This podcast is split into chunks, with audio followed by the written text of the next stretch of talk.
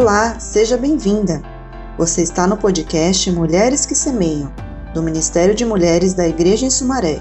O nosso objetivo é semear a palavra de Deus e gerar vida. Esperamos que você desfrute e nos ajude a espalhar essa semente para mais mulheres.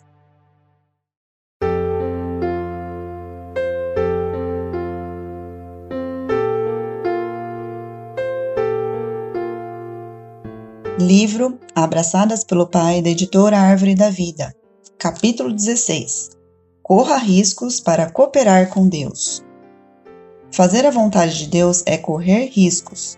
Você está disposta a correr riscos por Deus? No primeiro capítulo do Evangelho de Mateus, encontramos a história de uma mulher virgem que estava noiva quando se achou grávida do Espírito Santo. Coloque-se no lugar dela. Qual seria seu sentimento se vivesse naquela época e recebesse a visita de um anjo com aquela proposta?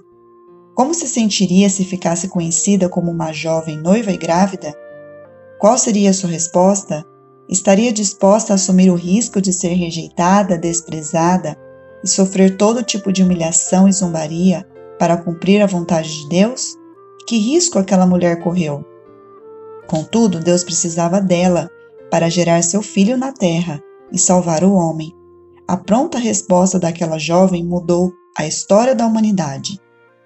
Em Gênesis 1, 27 a 30, Deus nos mostra que, ao criar o homem e a mulher à sua imagem e semelhança, seu desejo original era que ambos trabalhassem juntos para manter a esfera e o ambiente onde sua vontade seria feita, graças à constante comunhão com eles. Porém, devido à desobediência, e consequente queda, diferentes funções foram atribuídas ao homem. Graças ao Senhor, porque ele não desistiu de seu desejo, antes veio nos buscar e conduzir de volta para si. Hoje você pode voltar ao centro da vontade de Deus e ser uma mulher segundo o seu coração, que trabalha junto com ele para estabelecer e manter sua esfera de atuação em todo o universo. Toda a Bíblia é possível observar diversas passagens ilustrando que a mulher, criada como auxiliadora idônea, apta para cumprir aquilo para o qual foi designada, é constantemente chamada para cooperar com o Senhor. Que é cooperar? É estar pronta, apta para dizer sim e amém, independentemente do contexto, da situação e das consequências que seu chamado provoque. É correr riscos confiando que o Senhor está no controle de todas as coisas, tanto grandes como pequenas.